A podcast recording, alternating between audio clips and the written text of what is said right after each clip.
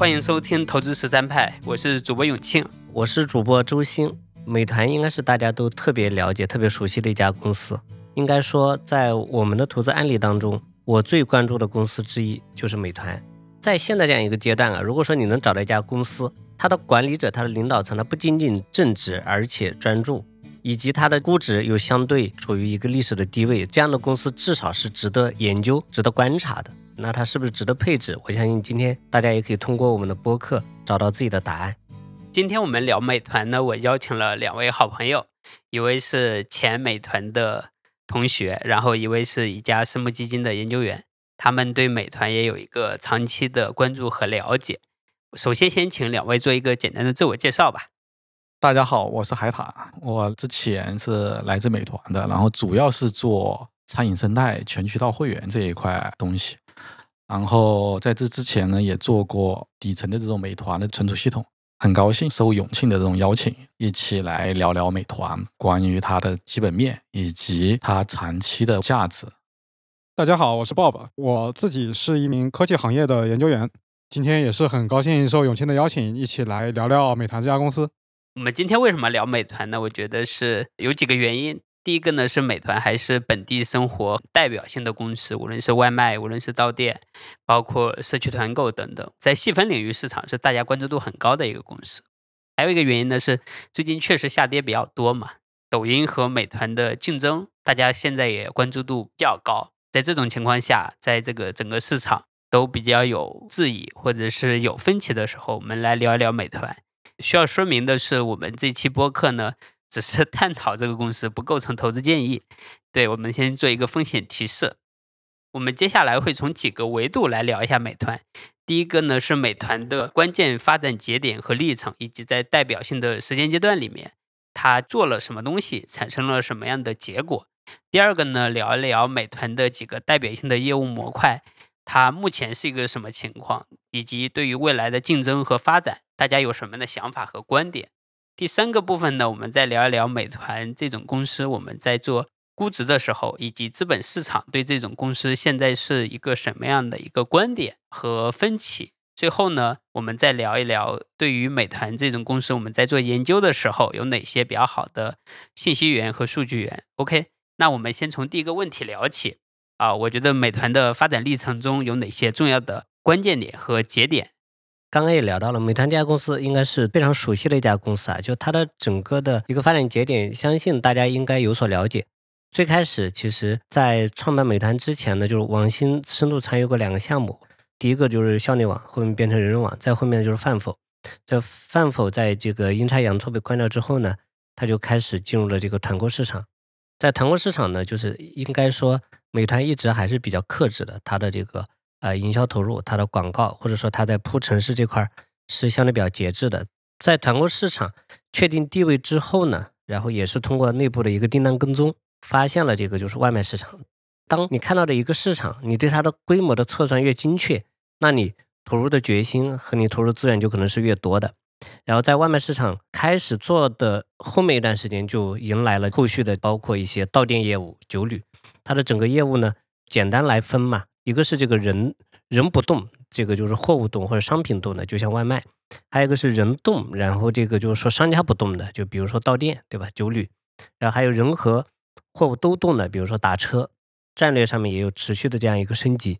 我简单的就是把这整个历程呃概括了一下，对，看呃其他嘉宾有什么要补充的。那我大概来讲讲美团，就是说大家知道，就是说最早王兴是吧？除了做那个饭否之后，他还做了最大的就是这种团购业务。就是之前我是一四年去的那个美团，然后那个当时基本上处于这种千团大战的这种尾期。一五年底的话，基本千团大战就结束了。当时我去的时候，一四年的时候出现了一个关键的这种时间点，就是外卖。被，启动了这块种调研。到了一八年的时候，一八年到一九年的时候，其实当时跟饿了么这种打还是很凶残的。到二零年的时候，就这个时间点，基本上我们觉得外卖的话，市场就基本上处于这种结束的这种战斗。然后后面就是说又启动了那个优选，就是我们说的社区团购。对，然后目前的话，整体市场的话，可能在这一块不是特别乐观。最后，我想补充一下这种新业务。新业务的话，就是包括一些共享单车充电宝，是吧？然后这一块还做的还行。啊，我帮海涛补充一点啊，就美团其实有几员大将，就包括早期的亮哥陈亮，然后是吧？阿甘甘家伟，然后老王王慧文，然后王鑫是最大的。从我的角度来看，美团大概有三个阶段吧。呃，第一个阶段就是呃做团购，然后从千团大战，那不是百团大战里面活下来，啊，最后是以应该说是以收了大众点评为一个呃标志吧，就是大概就这个战役结束了。呃，第二个阶段呢，就是老王带的呃外卖。啊，然后这个打的是非常的厉害，呃，第三个阶段呢，可能就主要是在上市以后，呃呃，在发展一些新业务，包括优选，包括 B 端的一些其他的业务，包括共享单车等等等等的新业务，大概分这三个阶段吧。纵观这三个阶段，其实美团都不是第一个做的，但它都是能吃下很大的一块市场，所以这是我很喜欢美团的一个地方。好的，那我们呃接下来可以从几个业务先具体聊呀，就是刚才已经提到的，比如说像外卖，比如说像到店，以及社区团购和其他的新业务，我们就接下来一个一个的具体的聊一下。呃，因为美团也是个上市公司，其实很多的财报数据大家也都可以看到。我们就不再对它的 GMV 也好，或者是它的用户数也好，或者是这种基础数据，包括收入、利润这些基础数据做一个简单的介绍了。我们就直接开始聊它几个业务模块吧。我觉得几个业务模块里面，我们可以先从简单的聊起。我们先聊一下外卖业务啊，就是先请周鑫吧讲讲你对外卖业务的理解，尤其说是外卖业务它的壁垒跟难点到底是什么，包括它的一种单店模型也好。包括嗯，每天有多少单呀？每单能赚多少钱？以及现在的实际情况。呃，美团的外卖业务大家是非常熟悉的。其实最开始在启动外卖业务的时候，他们内部是有一个非常明确的一个测算的。当测算到这个业务每天是有一千万单的时候，在一千万单的情况之下，就是如果说给一个五毛钱一单的利润的话，那这个业务一天就是可以赚五百万。一天赚五百万，就一年的话，就差不多是在十八个亿到二十个亿这样的一个净利润。如果说一个市场未来是一年能赚二十个亿，那前期投三个亿、五个亿乃至十个亿，这个都是划算的。所以这个业务其实最开始的这个投入的力度和决心都是非常大的。这个也是奠定了后面就是美团能够后发先至的这样一个重要的一个原因。那我们看美团，其实就看它的这个日订单的这个就是履约的成本。和它的收入这样的差，也就是它的利润。其实我们看到美团在资本市场的表现，其实就是看到了它外卖业务的一个潜力。按照当时的一个测算或者预期，哪怕就是不到一亿，一亿单一天到五千万单一天，那一单的利润是一块钱的话，那每天的利润就是五千万，五千万一年就是一百八十个亿，一百八十个亿再叠加这个其他的所谓高频带动低频，那整个的这个就是说。呃，营收和这个利润的增长就是非常可观的，所以资本市场给了一个非常好的一个反馈。呃，我想从几个点啊说的各种外卖，主要是从竞争方面，以美团现在这种体量，可能不只是有本地生活了，以及探索到零售跟科技这一块。大概在五年前吧，我记得应该是在一九年还是一八年的时候，美团就启动了一些啊自动化配送，包括它的那个无人机以及无人车。所以说，你通过这个文化，你就知道为啥叫做零售加科技啊？他是想通过科技是吧，来节省这块种成本。美团的业务确实比较多，比较复杂。就是说我这边的划分呢，我把它分成这个，就是呃那个到家、到店和其他业务。我这儿的到家是狭义的到家，狭义的到家就分成两部分，一个就是外卖，第二个就是闪购。对，闪购的话就包括，假如说呃今天晚上跟女朋友约会，对吧？你需要一个鲜花，然后你现在订，这个叫闪购。闪购业务它现在差不多一天一千万的这个量，外卖业务的话应该是分值在三季度到了七千八百万，然后总体上我估计这两项加起来现在每天可能是七千万左右的规模。确实，这个闪购的增速会更快一些。闪购的话，目前整个的一个计时的闪购市场可能每年的 GMV 大概是五千亿吧，五千亿。如果从比较上来看的话，可能比如说整个京东的 GMV 可能是三万亿，它其实就是整个闪购市场的增速还是比较快的。它现在全市场加起来也远远不到任何一个叫线上的 online shopping 的巨头的这个 GMV，但是它的增速是远远超过任何一家的。就你刚才说的是，现在每单一块钱已经差不多能做到。这个一块钱是指，比如说一个外卖四十到五十块钱左右，乘以一个它每单的佣金率，然后减去骑手，减去佣金，减去补贴，最后赚一块钱，大概是能够做得到，对吧？已经做到了。然后鲍勃关于这个外卖有啥要聊的？啊，我先说外卖吧。我对外卖是这么看的：，就外卖这件事情，美团做的是非常成功的。成功在哪？你想想啊，十几年前没有美团的时候。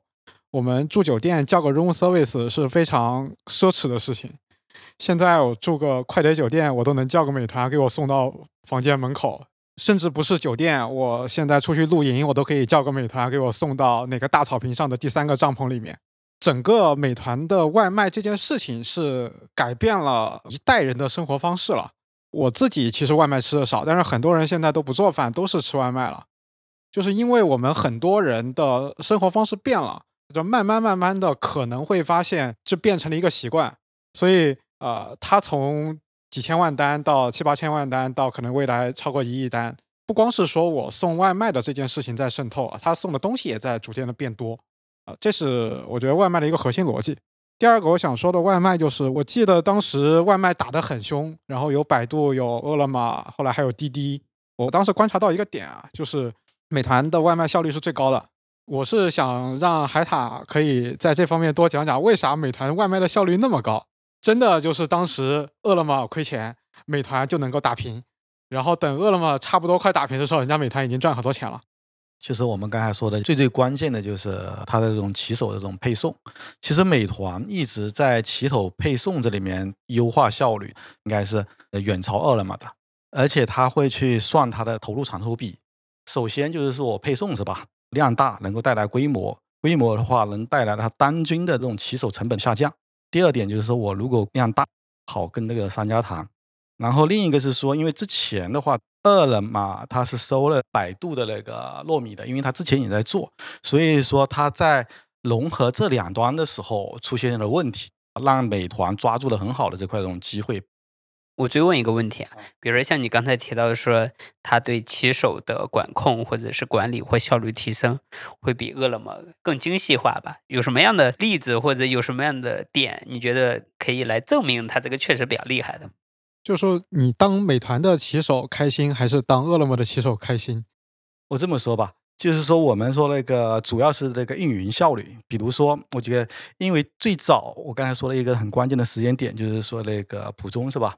普中最早它是在那个百度是吧？是那个呃百度外卖这一块的这种，就是说，那他进来的时候是吧？他就制定了就整体的那个呃骑手的这种优化的这种计划跟那个，比如说啊我骑手是吧？规模要到多少的时候，我成本是降多少，然后以及我怎么去筛选。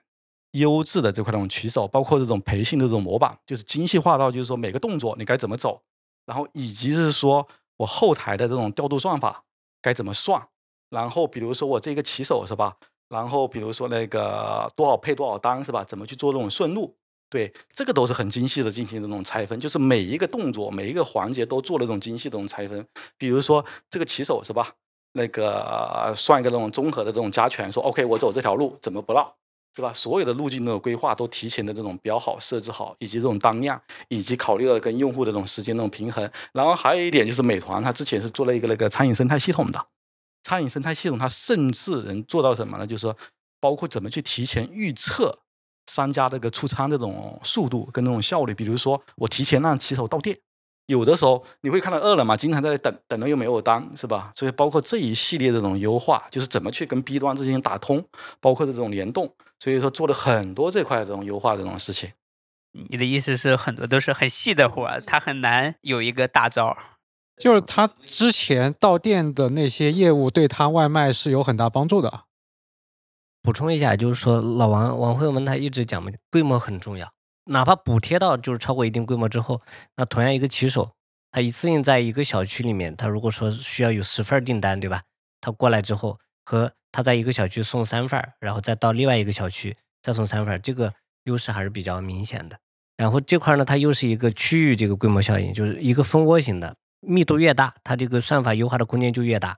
然后订单集中在我们，比如说中午、晚上一个半小时，啊，在这个当中订单密度越大，然后这个骑手他时间就安排就越充分，然后给他的这个指引的这个路径，整个效率就会越高。长期而言，这个优势会逐渐累积，然后他的体验也会更好，速度更快的话，体验自然就会更好。如果按照你这个说法，不是应该会形成？在有一些城市是美团遥遥领先，在一些城市应该是饿了么遥遥领先。就是一个公司，它很难上来在两百个城市或三百个城市都遥遥领先，因为你一开始的投入产出是有限的嘛。另外一个人可以侧重点的竞争嘛。对，永庆这个问题问的非常好，这个也是为什么我觉得美团这个生意啊，它是有壁垒的。即使有一个竞争对手，比如说做外卖业务来跟他打，也只能一个城市一个城市打他。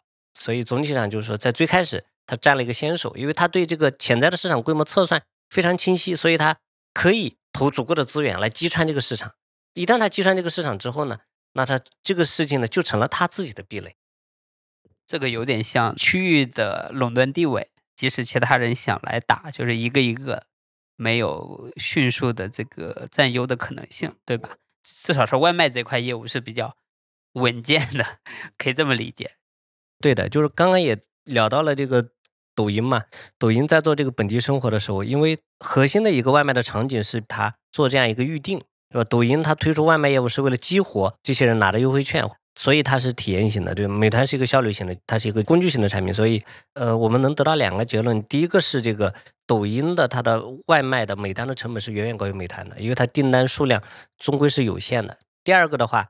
就是抖音对美团的一个场景的取代和选择是有限的，因为它只是适合有一部分看到这样的好的这个餐饮，它以这个内容的形式呈现，对吧？因为抖音上呈现的无论什么样的广告、游戏，或者说其他，都是以内容形式呈现，它只是这一少部分。所以就是我的一个核心结论，到现在也没有变化，就是抖音它对美团外卖的冲击是极其有限的。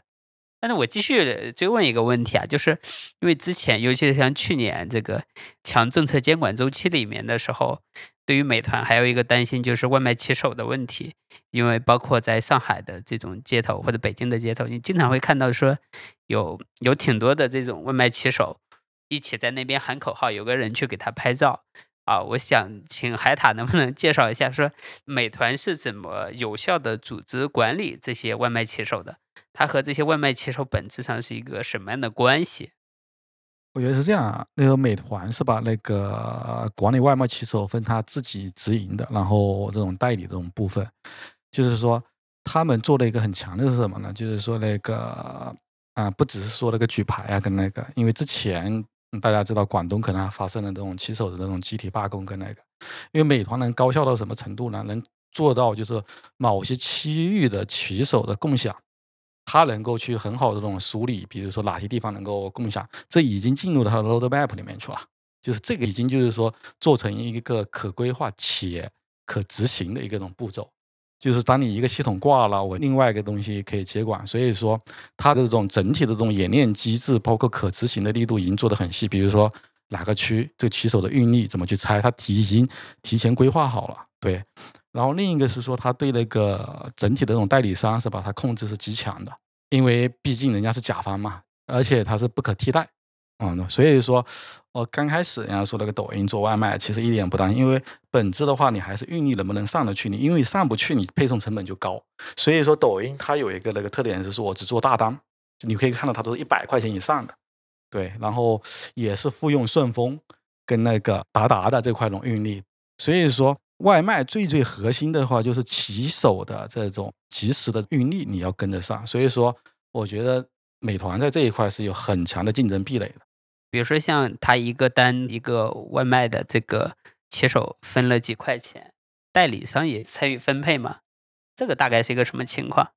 这个肯定是会给的，因为大家也知道，骑手它其实不是特别安全的一个行业。如果美团直接去管控，是吧？会导致安全风险。所以说，他及时的就是会把这一块给隔离出去。然后具体分成的话，反正目前的话，配送还是占了很大一部分的。所以说，你的意思是说，在于外卖骑手这个，第一就是中国的或者是能够形成运力的人是有限的，呃，美团以及它有这么多的商家，有这么多的用户，给了这个骑手和骑手的代理机构，大家形成了一个强绑定的关系，然后其他人想搞外卖就没有那么容易，在这个体系里面。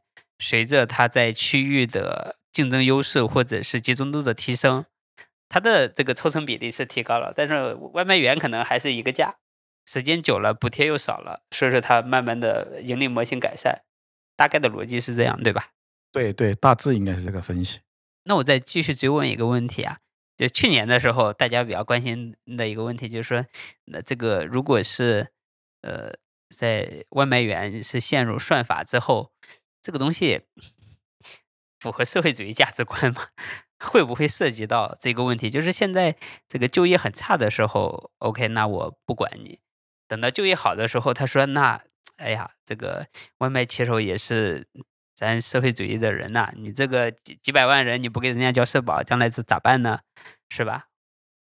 啊，确实是那个美团之前我跟很多内部人士聊，是吧？就是这把剑一直悬在这个头上，就是那个骑手的这块社保的问题，也就是分析说，如果是一单加上去了，是吧？那这个单经济的人就会掉的极其严重，包括就是说美团的这块这种竞争的这种优势，是吧？就一下会拉垮很多很多，这个我觉得是非常非常要命的。然后另一个是说整体的劳动，是吧？供给过剩导致可能有些单骑手不过分是吧？这个这种问题，其实美团它其实也在这种解决，因为它也在做了这块种平衡了。就是我们听到的整体中国经济的下行，不只是美团面临这种订单跟骑手的问题，包括滴滴也是。所以说，我觉得可能这就是一个经济下行所带来的整个行业的整体的这个问题。我为什么聊这个问题呢？因为其实你看这些代表性的电商平台，比如像美团的骑手。包括满帮的这些卡车司机或者是货车司机，包括是滴滴的这些司机，因为它很多的时候是以劳动力人口为核心载体的，它与拼多多对于这个生产制造企业的影响还是不太一样的。因为生产制造企业对于稳定就业或者你至少有生产订单，你是 OK 的，至少你是把货卖出去，对于国家是 OK 的。我的意思说是会不会担心？到了某一个阶段之后，这种权利的保护，或者是说对于权益的保护，就变成了一个政治正确的东西。我来聊一下我的观点啊。我们做商业分析嘛，有一个可能大家公认的观点就是规模效应。那我规模大了，那我就可以把成本摊低，然后我就能赚钱；或者说规模大了，我就可以提价，我就有提价权了。我以前也是这么认为的，所以我很喜欢美团，因为。美团它有规模效应，然后它又有很好的这种运营的能力，但是后来我发现一件事情啊，就是我们正常的国内的这些公司，大部分的公司，如果你不是一个上市公司的话，你可能社保上面都没有交满，或者都会有一些操作，这是一个现状吧？我不说它对错，这是一个现状。我来补充一下关于社会主义价值观，我们的社会主义价值观它其实也是灵活多变的。我们在二零一九年的时候，我们是要防止资本无序扩张，我们要控制资本，对吧？但是到了二二年十二月份的中央经济工作会议呢，就叫引导平台型企业在创造就业、在创新引领、在国际竞争当中大显身手。这社会主义价值观就变成了要引领平台型公司。它第一点就是创造就业，不夸张的讲啊，就是说这个美团在创造就业方面啊，是完全符合现在情况下的这个社会主义价值观的。但未来社会主义价值观会不会再变呢？那肯定也会再变。到时候，那个社会主义价值观就要求你要停止或者减缓用无人机代替这个骑手的这样的一个动作，你要继续在这个创造就业方面继续来做贡献，对吧？那我继续请教一个观点啊，就是我之前看到一个观点是说，我们愿意为外卖。或者是外卖的生态体系付费，其实是一个重要的原因，就是我们的时间成本，就是点外卖的人的时间成本和这个骑手的时间成本其实是有价差的吧？会不会存在一一定的到了一定时间阶段之后，这个骑手的这个时间成本也提升了，自己的时间成本下降了？所以核心美团的一个下跌啊，其实跟整个经济的基本面是相关的。我也认为美团它不是最顶级的这种商业模式，毕竟有这么多人要管控，它对于领导者、对管理层、对它运营效率要求是非常非常高的。他做了大量的这个方案，其实也是说明这个生意模式它有它的脆弱性，它必须要做大量的缓存和备份。我们做投资嘛，我们毕竟不是巴菲特，只看九十五分的公司，对吧？五年投一次，像美团这样子已经达到这个八十分、八十五分的公司啊，已经远远好于很多其他的这个生意模式，也是值得关注的。我其实不是很 care 这件事情，因为从商业竞争来讲，宏观的事情你是控制不了的。我能关心的就是我是不是能够在这样的环境下，让我的这个业务能够持续的优化、持续的发展好。美团对骑手的，你叫管控也好，或者叫优化也好，是做到极致的。从我的角度看来，因为美团已经到了这么大一个体量了，社会治理很重要的还是要让大家开心，不是效率。很多人他是不满意被管成那个样子的。你非要把他们管成那个样子，那帮人其实是积累了怨气的，很底层的这些人，他就是想开开心心的过个日子，有饭吃就好了。你非要让他去卷，去把效率搞到极致，这是不对的。那我再请教一个点啊，我想知道说，国外的这些电商平台是一个什么样的活法？二零年的时候，美国疫情刚刚放开，大家应该注意到一件事情，就是说很多的这个人诟病亚马逊 Amazon 的一个仓库，它是通过 AI 的算法。来驱动员工的这个劳动的，它也也引起了一些风波。其实我觉得这个在国内外都是一样的，只是中国人的容忍度会更高一些。我的一个核心的一个观点啊，我觉得每个人都是自由的，只要这个 deal 当中啊，他最开始他没有明显的欺骗，他没有这个人身禁锢。因为我们都知道美团它其实他原来的目标嘛，就是叫服务领域的 M 总，对吧？美团现在也在出海啊，也在走国际化。那个美团香港今年也开了。两个感觉啊，先说在香港点外卖这件事情，两个感觉。第一，很贵，当然这跟香港本身吃的东西贵也有关系，但是香港的骑手的收入肯定是比这里高的。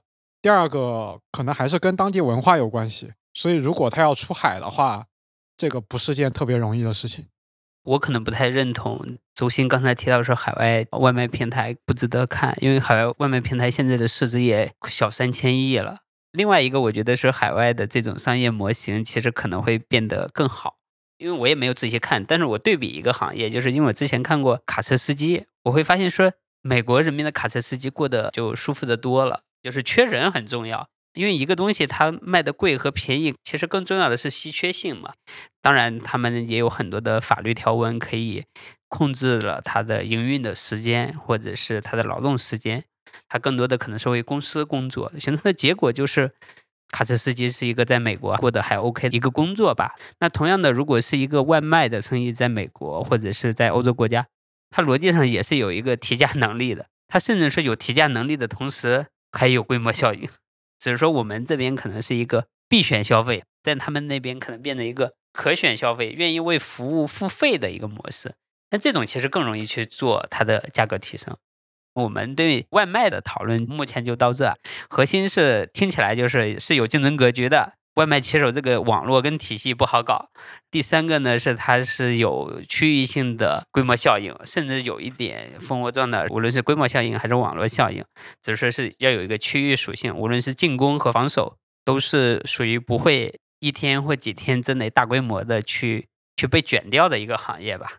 我们下面聊第二个业务，就是到店啊。到店，我觉得是 全市场人民最关注的，或者二级市场关注美团的人最关注的。先请海塔吧，海塔讲一讲，说你现在对于到店这块业务的商业模式或者是壁垒，你是怎么看的？因为到店也就几个维度嘛，一个是这种品类，或者是卖家端，或者是这种店家；第二个呢是你的平台，第三个你的用户。能不能具体讲一讲你对美团的到店这个模式的理解，以及抖音对？它的这个影响和冲击是什么样的一个观点？我觉得到店是吧？最早我们可以分为团购，就是我们的到餐，以及这种到中。到中就是各种 KTV 啊这块网东西。所以说它每个品类其实是不一样的。整体到店的这种业务模型呢，就是有一些品类它的那个毛利是很高的，比如说像 KTV、SPA 是吧？然后到餐的可能会偏低一点。而且最重要的是说，美团是吧？最早是从团购去切了所有的本地生活。团购它有一个很重要的一个属性是它自带营销，因为为什么说这种自带营销呢？因为它把几个套餐打在一起，它能极具便宜，所以说基本上就是为了拉新跟引流用的。那抖音的话，啊，我想分两块啊去说。第一个是说它跟它本身的业务流非常贴的，就是一个直播，然后还有一个短视频，然后还有一部分就是货架本地生活吧。所谓的货架本地生活，就是它有三个用户心智：第一个是说搜索，第二个是导航，然后第三个是推荐。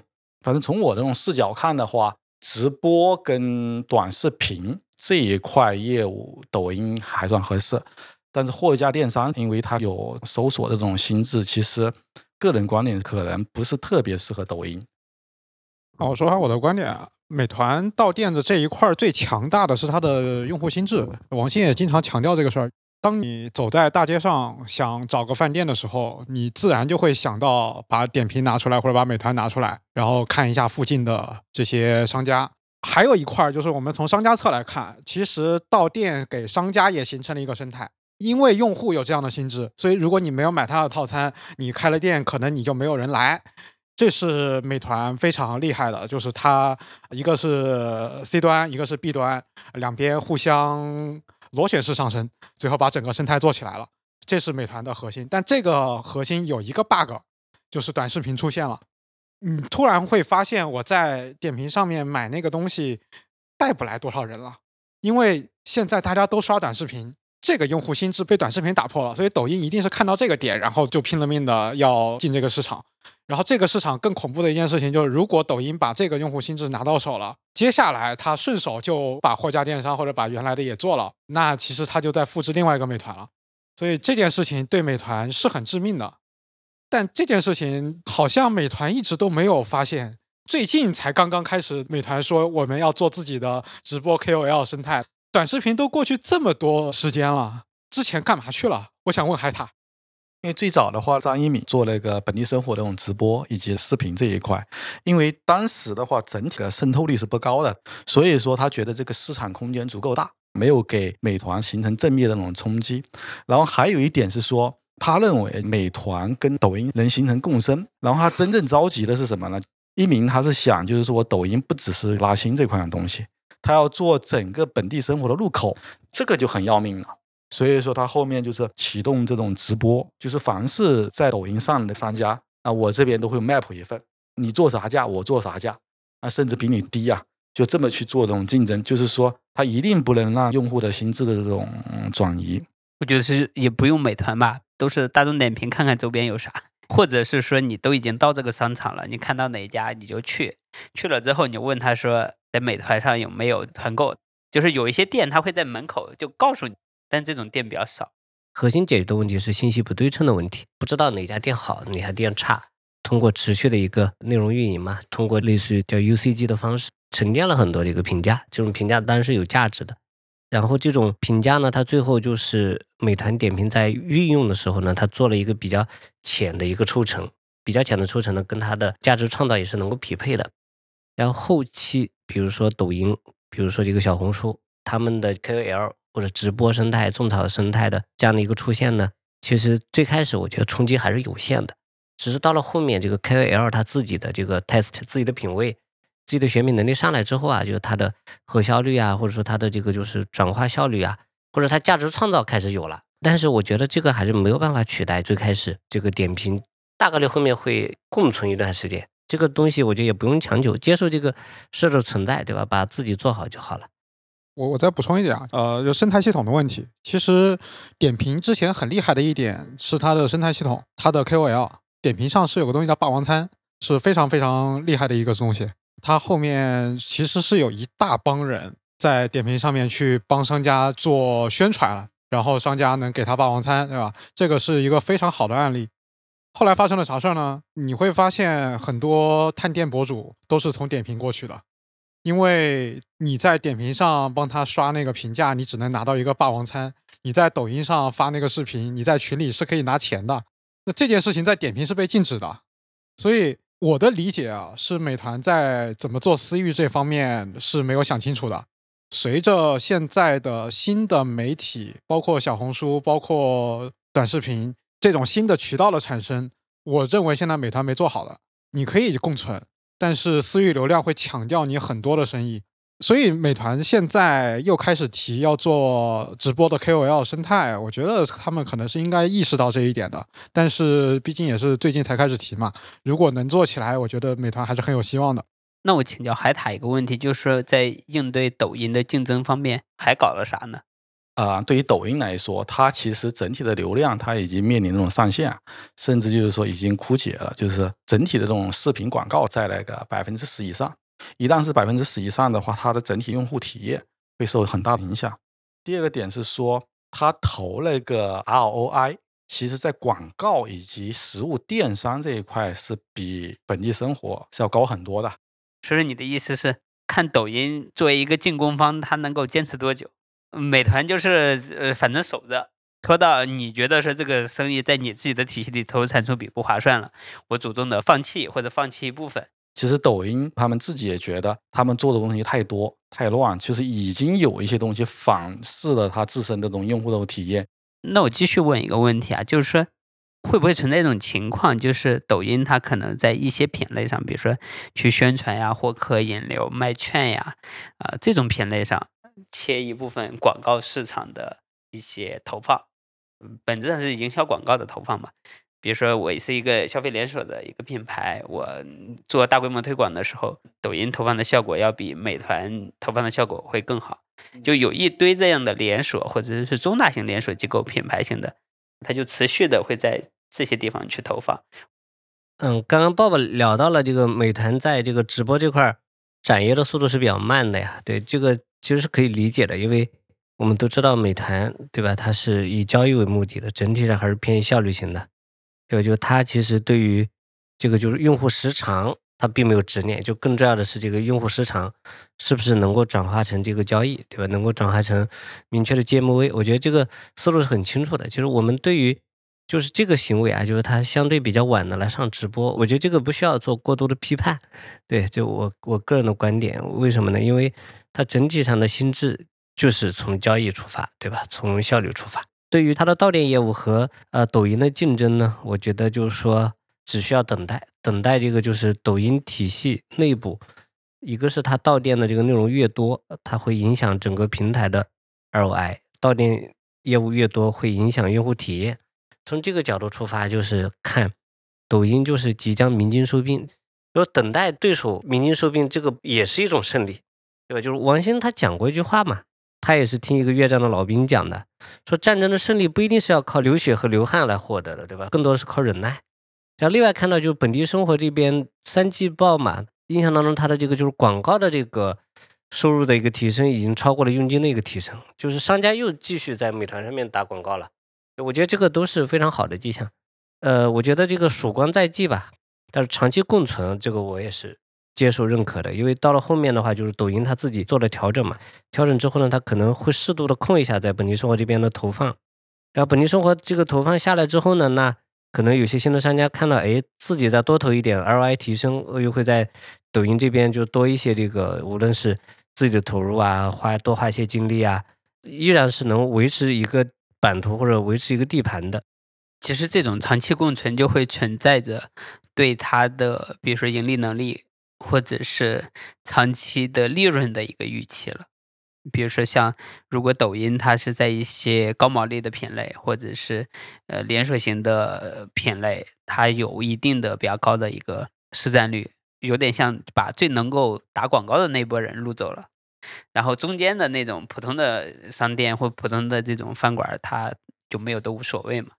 会不会形成这么一个结果？那你对这个收入利润怎么预估呢？我觉得还是算整体的 take rate，就是因为中间这个市场其实还是足够大的。美团的它的一系列的这个动作嘛，包括做这个黑珍珠的这个餐厅系列啊，都是能够起一定的这个保护作用的。整体的 take rate 不会明显下降，因为就是整体的一个设计的一个逻辑，它和交易密切相关。海塔对之后的市场格局或者收利润的情况的影响怎么看？我觉得那个分两部分啊，就是说我们去看一个电商平台的收入是吧？往往有两块，第一个是在线营销，就是我们那种广告的这块那种收入，然后第二个是来自于它佣金，就佣金就是说你单笔成交是吧？我按一定的这种提成比例去做，然后那个我们先看这个广告是吧？广告的话会有一定的影响，因为毕竟是大的那个商家在这边去投流。另一块的话是那个佣金，佣金我们刚才说了，比如说那个呃抖音是吧，在那个形成的那个货架电商这一块格局的话，就是说如果它能胜出的话，那佣金肯定会受影响。但是其实我们认为它这个心智是形成不了的，长期以往的话。抖音他们跟美团是吧？我觉得会把这个市场做大，然后复购会在那个美团点评中形成，所以它的佣金会上去。然后另一部分就是说，我们从怎么去拉留存这一块，比如说我们去做用户留存的时候，经常就是说有那种召回，比如说向他发一个邮件啊，或者发一条那种短信是吧？我觉得就是说，抖音在激活这一块的那种非活跃用户上，我觉得也有些那种帮助。但是这里面这种前提是说。美团通过这一年的这种跟抖音的竞争，让抖音退出本地生活的货架这一部分啊，这是个大前提。所以说，广告市场会有一些种下降，但是它那个佣金这一块是有所提升的。嗯，我还是这个观点啊，就是我觉得真正有竞争优势的情况呢，应该是对手就没有机会去跟你竞争，而不是说我们要等着抖音收兵。可能美团又会迎来下一波发展，出现这样的情况，我觉得已经反映出美团自身的一些问题了。它可能至少在短视频的这一波流量入口的变化上，呃，没有跟上节奏，导致给抖音留下了这么一个弱点吧，然后被进攻了一下。我觉得这已经是问题了。现在美团明显是意识到这件事情了。然后也不光只是防守了，现在也开始反击了。所以说可以这么总结嘛？就第一个呢，是抖音和美团的竞争可能会在一些品类上，或者是获客端的地方有一些冲击。第二个呢，在它的中长期的下单或者复购上，可能还是在美团为主，毕竟它的长期心智可能还是更长期的积累。我继续想追问一个问题，就是说我们聊到店，所以说我想知道到店它的最难的点是啥？之前很好的讨论过，其实包括美团也好，他们不知道该推什么样的那种套餐去满足用户，因为之前讨论过这个问题，你会发现就很多那种套餐都固定不变，很少就是说有这种更改的。所以说，怎么很深度的去捕捉用户这种需求，然后推出很好的供给，这个是当时是美团面临的很大的一个难题。第二个点是说团购，其实商家很讨厌团购的。团购其实本质就是拉新跟那个新店，对于整个餐饮生态来说，它可能不是很好的能带来整体这种复购。所有的电商平台都要解决用户粘性的问题。基于你对这个到店业务的研究，还有哪几个代表性的场景？其实除了那种新店是吧，还有一些大的这种 SKA，比如说那个 CK，因为这一块的用户的这种粘性是比较高，因为他们有自己的会员体系。一旦你新店来了是吧，他会让你办会员卡。特别我举一个案例是吧，KTV 包括健身房是吧，大家都发现他充了值其实去消费的那种少。所以说连锁这一块是吧，要沉淀自己的私域会员。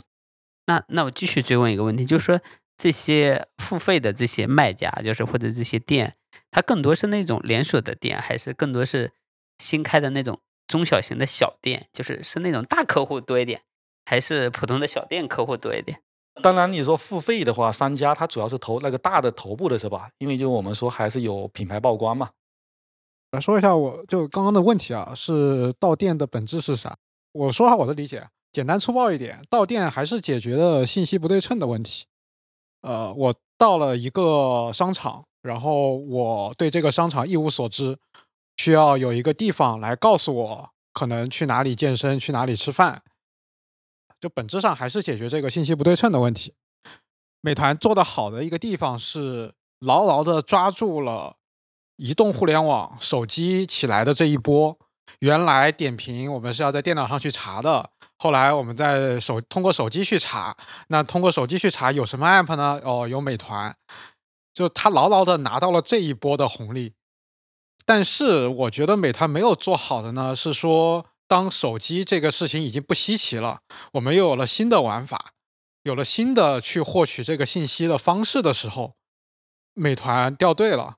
那这个新的获取信息的方式，我自己的总结有三个吧。第一个就是短视频，我不是去通过手机划一划去找东西，是通过看我喜欢的博主的视频，然后去找到我要吃的东西。那这一条渠道，美团没有跟上，所以流量被偷走了，人也被偷走了。第二个，我觉得是私域，就拼多多起来的那套逻辑，他拉了很多小群，然后有很多专人为你服务，就是原来。可能我需要去找一个视频，我还要去抖音上刷，那它的信息是非常的乱的。但是拼多多干了一个事情，啊，早期的拼团，包括现在快团团，包括现在同城做的私域，他们做的很好的点是啥？他拉了很多小群，导致说我现在找东西会去小群里面问，或者说我就天天没事干，看看小群里刷的东西，我就直接买了。这件事情，美团好像一直没有做到。曾经就做那个拼好饭的时候，我以为美团已经想通要做这件事儿了，但后来发现拼好饭的那些群拉完了以后，里面没人讲话，也没有人在里面刷东西。第三个玩法的变化是游戏，就像刚刚讲到的，粘性是怎么来的？就当用户在上面有了投入，它才有粘性。投入的东西充值是一种投入，还有一种投入是时间。拼多多是很厉害的，它有无数种玩法。有它有真的游戏，有各种优惠券，有各种你不知道的攻略。就其实美团有一段时间是提过游戏化的，然后现在美团上面也有一些小游戏。那这个逻辑是啥呢？这逻辑是说，当我在这个 app 上花了足够多的时间，这些时间是我的投入，那我就更多的不太会去切换到另外一个 app，就跟谈恋爱似的，吧？我在你身上花的时间足够多了，我想再换一个，我的机会成本就高了。我对你这个 app 是很熟悉的，我就不太会去换别的了。那这件事情，像拼多多就做得很好，美团把这一波的流量又错过了。所以美团其实今年也在提游戏化，应该去年嘛，就我就看到有在提这件事情。呃，还有就是像比如说之前美团外卖的那个外卖的那个会员嘛，它有很多玩法。我觉得我当时一度以为，哦，他终于搞懂这个用户粘性该怎么做了，啊，你应该提供这种很多的优惠券，然后让很多人无聊的时候就在你这边去研究。这件事情很有意思啊。当你发现它很复杂，我要研究，你研究出来了以后，你还会有一种优越感。我告诉朋友，哎，我研究出来，你有一种办法在美团上面可以薅他的羊毛。好，然后你就会拉一帮人过来，那一帮人又研究出来了，他又会再拉人。这个就是用户粘性很重要的一个来源，就游戏化。好像美团这一波又错过了，对吧？就你要把到店这件事情做好，还是就是你要跟上这些新的玩法，最好你还能创立新的玩法，就像拼多多一样，它能够把这种游戏化的玩法自己给做出来，引领行业，这才是伟大的公司。但是我对美团接下来做到店可能还有一些期待，比如说王兴是一三年就买了比特币的，他是知道 Web 三的，然后可能会有什么动，我不知道，我也在观察，包括无人机，啊，你是不是可以通过这种高科技的手段去发明新的玩法？但我也没看到，这是我的观点啊，我还是有期待的，但目前没看到。那我继续追问一个问题啊，就是如果它是信息差的话。那我就不需要这个到店本身啊，我去大众点评，我知道它它好就好了，我去他店里，然后直接就去消费就好了。人都是很懒的，去点评这件事情很 out 的，对吧？年轻人是什么？我有我喜欢的博主，博主推啥我去啥，呃，这就是现在的玩法。哎呀，很开心，我也现在也会这样。我是认同这个点，我的意思是说，那。交易的那个层面就没了嘛，就有点像，比如说你看了一个 B 站或者一个抖音的这个 UP 主，他给你推荐一个餐馆很好吃，然后你一看评论区或者他自己说在哪，你就去了，你就消费了。我的意思是，你就脱离了美团想要打造的那个生态嘛。那现在最大的问题就是用户走了，整个互联网的核心就是谁掌握入口谁是老大，你不能说入口给你，最后我来做交易，凭什么？周先对这个到店业务的核心壁垒怎么看，或竞争优势怎么看？我觉得啊，就是我们做投资不应该对领导者有过高的一个期望。这个是什么逻辑呢？那我们如果说觉得王兴错过了这个所谓的这个直播，对吧？呃，所谓的一些其他的这个，我觉得这个是不切实际的。就像我们诟病 Amazon，对吧？他怎么没有做，就是成为一个顶级的游戏公司呢？他没有做出原神那样的游戏呢？我觉得这个完全是这个就是。跨越式的这样一个期望，我觉得企业无论是它的领导人还是它的组织啊，它都是有边界。它的核心能力是什么？它的核心能力溢出之后能做什么？拼多多它的兴起啊，它其实就和这个叫游戏化的体验设计是有关系的。这个和美团的这个差异还是非常大的，对吧？我们不应该有不切实际的一个期待。就是我觉得这种苛责呢，我觉得是不公平的呀。然后再其次，我们讲它的到店，到店在我理解上就到店的一点零就是团购，价值创造就是比较有限，所以这个市场不会做到太大。到店的二点零呢，其实就是 O to O，线上交易，线下履约，这个和移动互联网化是密切相关的。这个 O to O 呢当中有一些新闻还出来，我们看到。美团的它的这个到店也是在这个阶段兴起的，对吧？不管是它的酒旅还是这个就是餐饮，然后在这个当中呢，它确实是有个比较好的站位，它解决了信息不对称的问题，再加上移动支付的成熟度变高之后，这个事情就变得更加顺理成章，整个交易成本也变得足够低，它的中间呢能够实行一定的 take rate，然后美团有些东西没有意识到很正常嘛，它本来就是交易出身，效率优先的，就你让它玩花活，它做不了啊。对吧？比如说，他过了三年之后，对吧？他有一些吸收，对，加了一些直播的内容，这个东西肯定是做不过抖音的。我们讲实话，但是的话，他有一些借鉴，至少也是好事。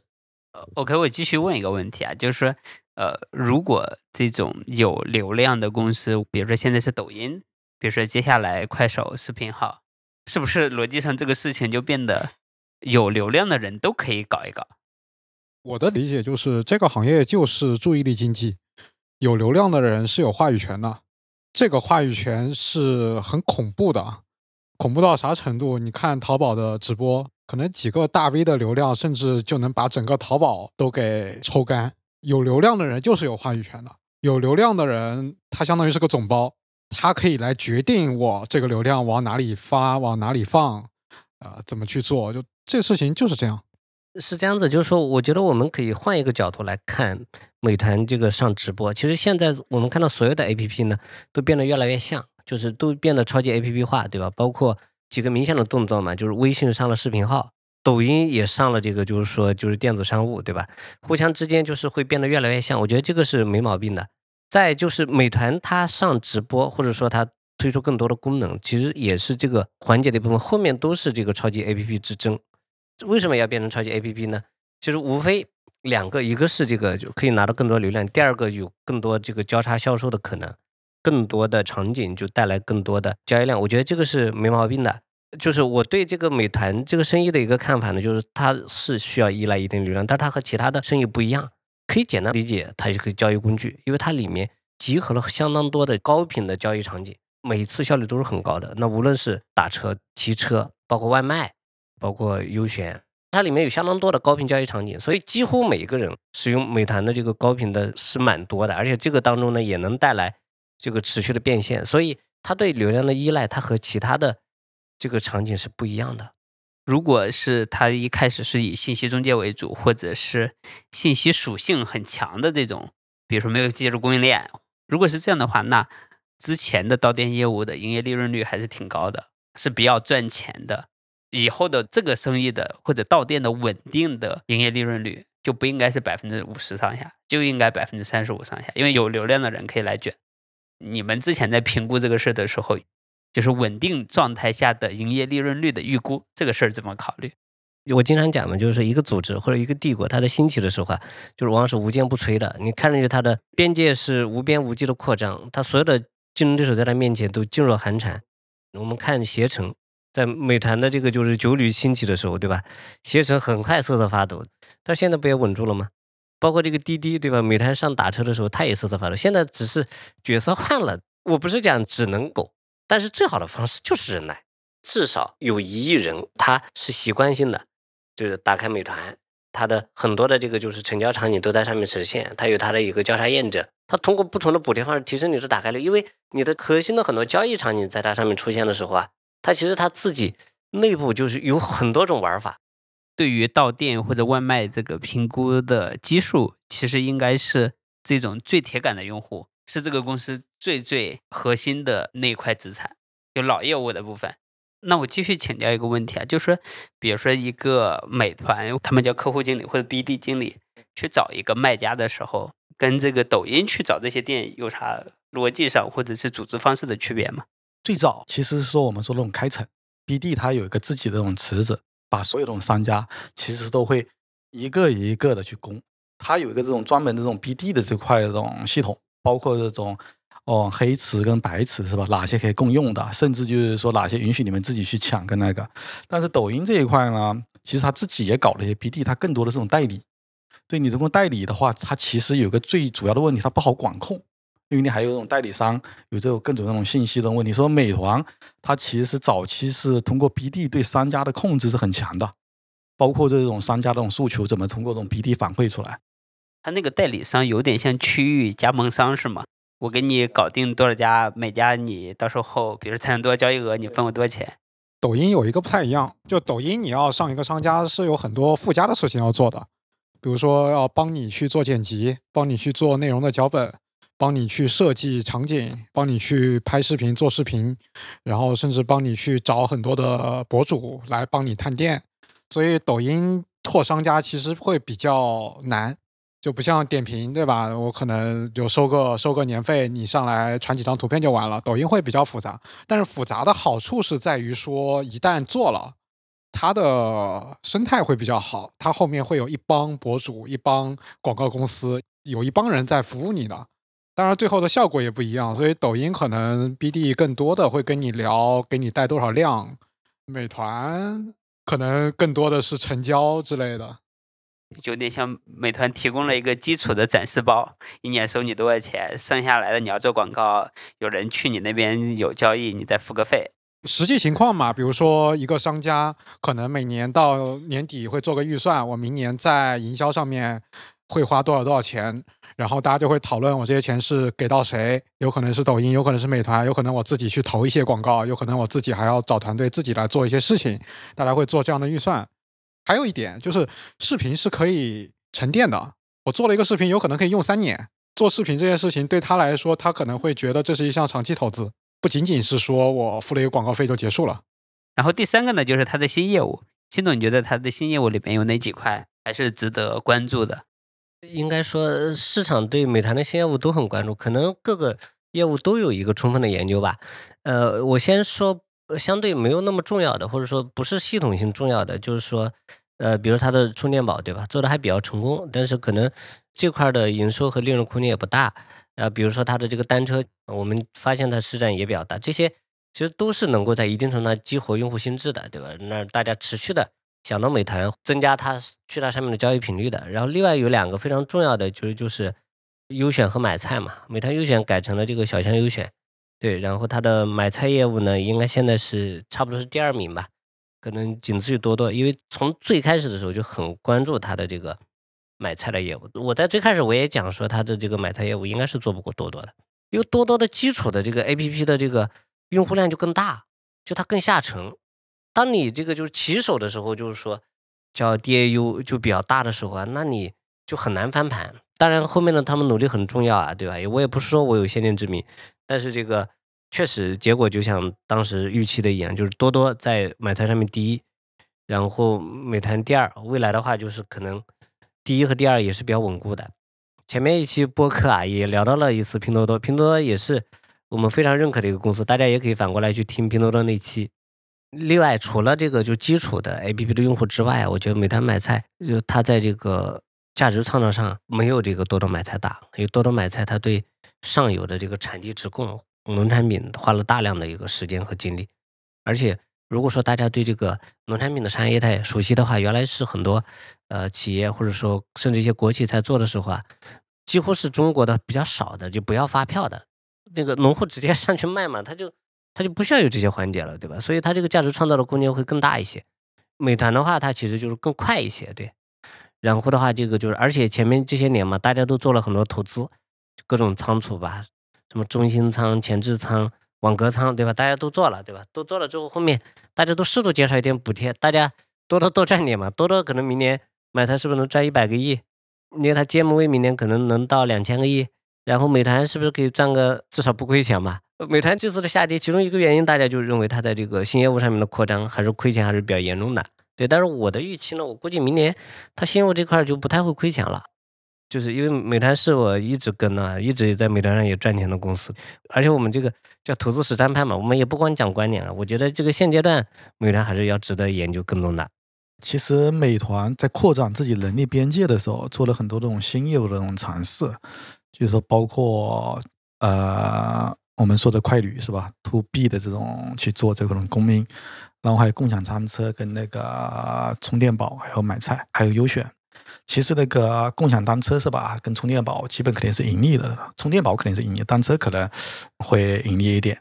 共享单车我觉得是做的很好的，就整体的一个体验啊会好很多，跟那个啊，然后另一个是充电宝是吧？因为现在充电宝价格提上去了，大家不觉得这充电宝特别贵是吧？充一小时就三块钱，反正也有人充，因为你是刚需，你手机没电了，你一定得充，但是它这个规模量不大。然后另一个是说去看优选。因为这次为什么这么说呢？就是说，这次整体的这种美团的这个业绩是吧，其实是略超预期，但是它指引效果特别差，主要也是几点啊。第一个是说整体的这种经济下滑嘛，然后第二个是到店的这块种 OPM，就是说从百分之四十几掉到了百分之三十几。第三个可能就是说优选的这块的无限战争面临的长期的这种亏损是吧？然后还有一个可能没说。就是说，小红书对点评信息化的这块种冲击，因为点评它主要是做这种信息，是吧？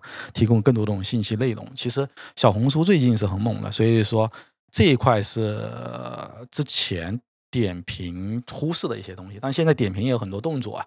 我觉得可能还有第四点，小红书长期跟美团这块种竞争，我觉得未来会更加激烈。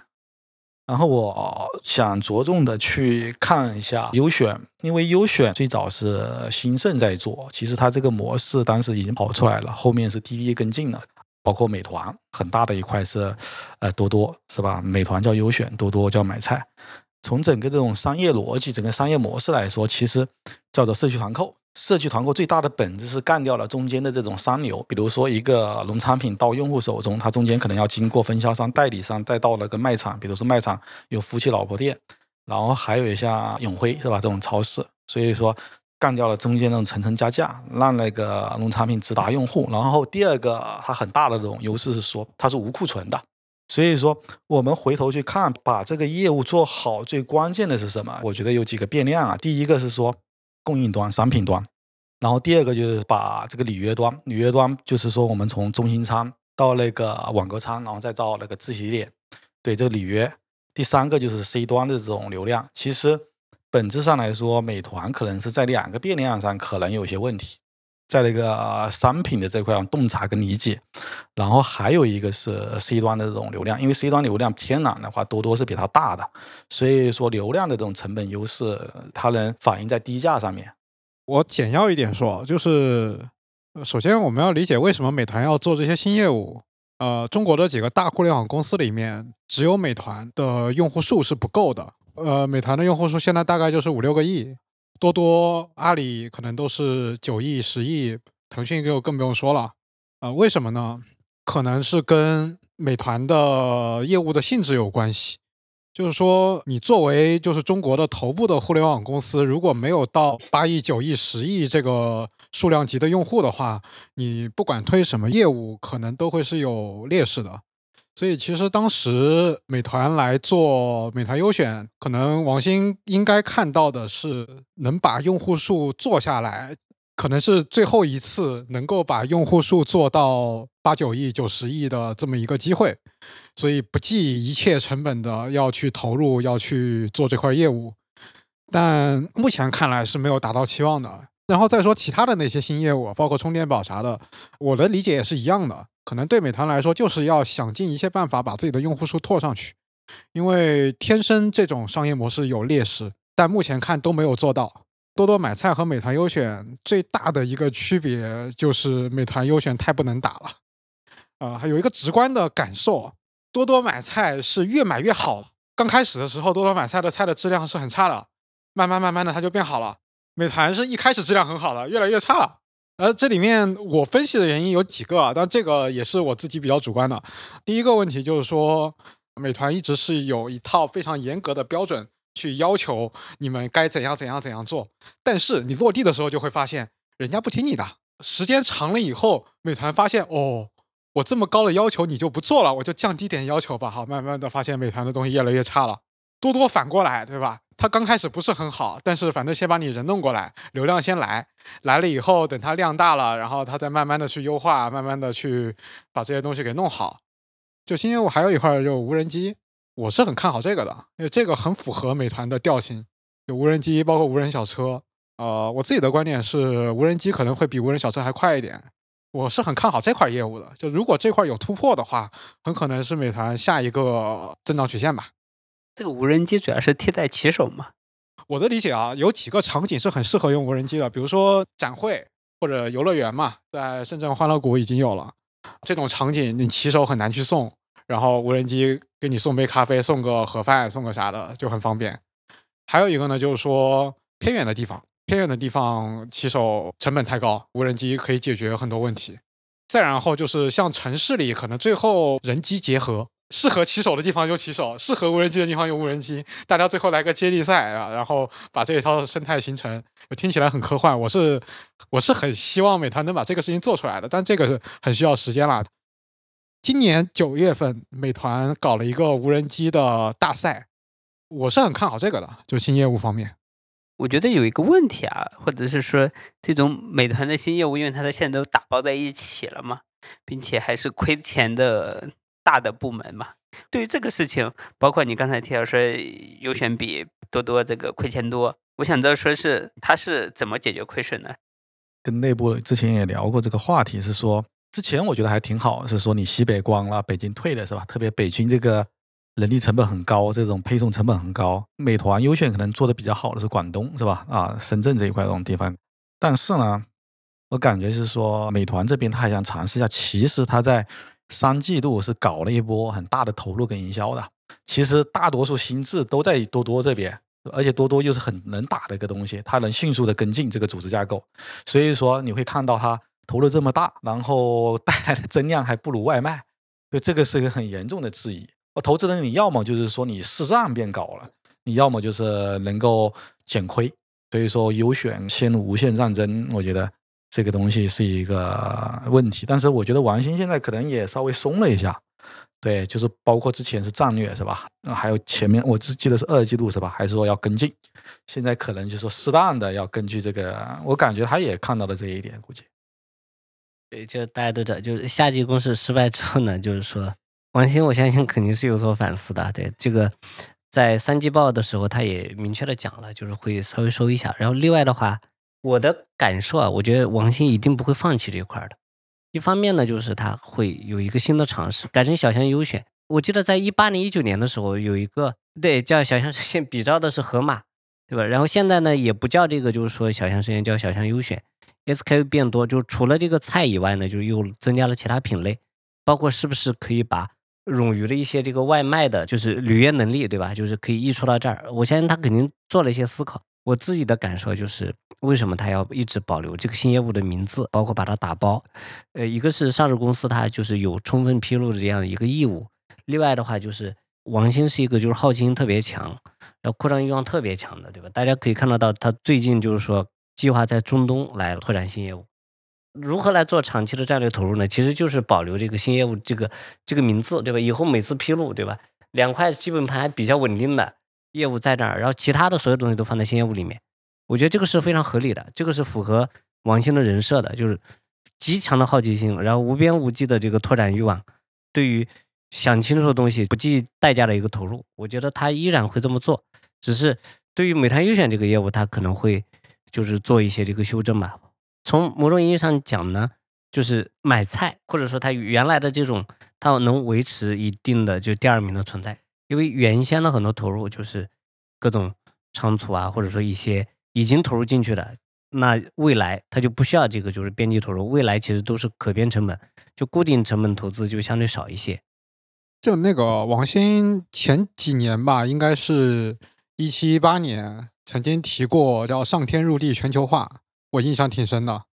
就我觉得他是一直在践行这个方向的，就上市之前了。一直在践行这个方向。那个对对，上天入地全球化，但是他当时他讲了一个嘛，他说全球化是一个从五到十年尺度不能着急的事情，但是呢，就是在眼下呀，他看到了，尤其二二年、二三年，他看到了这个，就是说全球化成功的两家公司，字节和那个拼多多。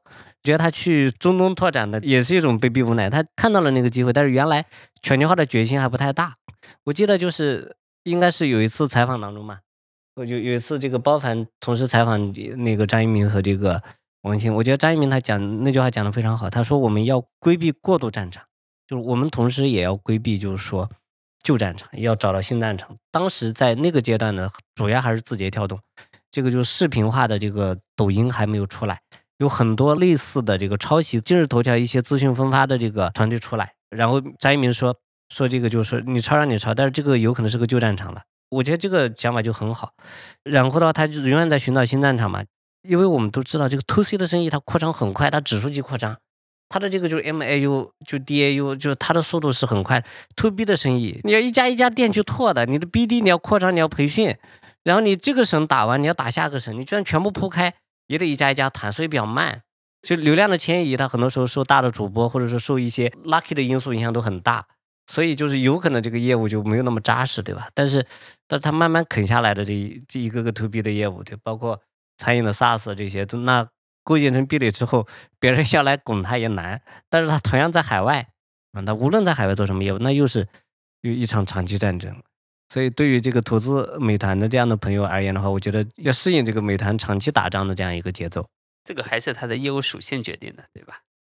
下一个话题就是它的组织文化，还有它的这个股权结构的问题啊。因为第一个呢是王兴的持股其实比较少。之前腾讯持股比较多的时候，十几的时候，腾讯加上这个王兴，他们持股比例还看起来有二三十，然后再加上他的投票权也比较多，很 OK。但现在腾讯分红了之后，就是腾讯持股比例很低。现在呢，王兴其实持股比例也就七八个点，然后再加上其他的高管，其实持股比例整体都比较低。呃，所以说我想知道说这个事情啊，大家怎么看，以及怎么去评估他这种组织跟文化呢？股权我就不发表太多意见了，这是他们的选择，我只能这么讲。我想聊的是那个组织文化，就我对美团是很有感情的。我最早那个很多朋友都是美团早期的创业的成员，然后听说里面的故事非常刻苦啊，怎么做技术啊，哇，当时觉得好膜拜啊，就好厉害啊。后来那些人都不在美团了，基本上没有待到现在的。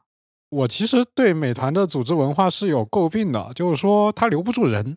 一个好的公司一定是留得住人，而且留得住大神，而且能不断吸引大神。然后现在美团的那个 S Team 的那些人，可能变动也很大，最近又调整了一次。啊，就我认为一个伟大的公司不应该是这样的。还有一个点，你看现在多多和字节啊，张一鸣、黄峥都退出了。但其实他们的运营还非常的好，没有问题。想象一下，如果王兴退出了，美团会是什么样子？我想象不出来。如果王兴退出了，美团是不是就没有了？这是我对美团的组织文化的，我觉得我不理解的地方。就这么厉害的一个公司，这么头部的一个公司，为什么人员上会这么的让我觉得？就很奇怪，就不像是一个伟大的公司，甚至就王兴的老婆，对吧？也在核心的管理层，而且管了蛮多业务。还有一点啊，就是前面提到嘛，就美团内部的文化是很重技术的，所以晋升是要写论文的。这件事情呢，我的理解是有好有坏。好的地方是确实技术很扎实，坏的地方其实前面也提到了，就是呃，当他的业务体量到了这个层次的时候。就其实这种模式是留不住真正的大神的，这我的理解啊。真正很厉害的人才不去参加你的 写论文呢，对吧？谁信谁上，no 看 no 逼逼，我们从来不干这种虚头巴脑的事情，直接上就完了。美团从头到尾都是很重技术，写论文也是说我们怎么通过 AI、通过机器学习去优化各种，比如说骑手的呃效率啊，啥啥啥的。就很多时候问题不应该是通过这种方式解决的，或者说通过这种方式你解决不了的，这个也是企业文化带来的一个后果吧。就像刚刚讲的美团优选的那些问题，呃，包括骑手的问题，我希望我能看到美团有一些变化的，尤其是现在美团的这个状况，我认为最近的下跌，包括最近几年的业绩的一些问题，组织文化，包括人员，就包括这种啊利益怎么分配这些事情，我认为是个根源。包括前面提到的，我觉得它的掉队啊，也是这个问题。很多业务其实没人做。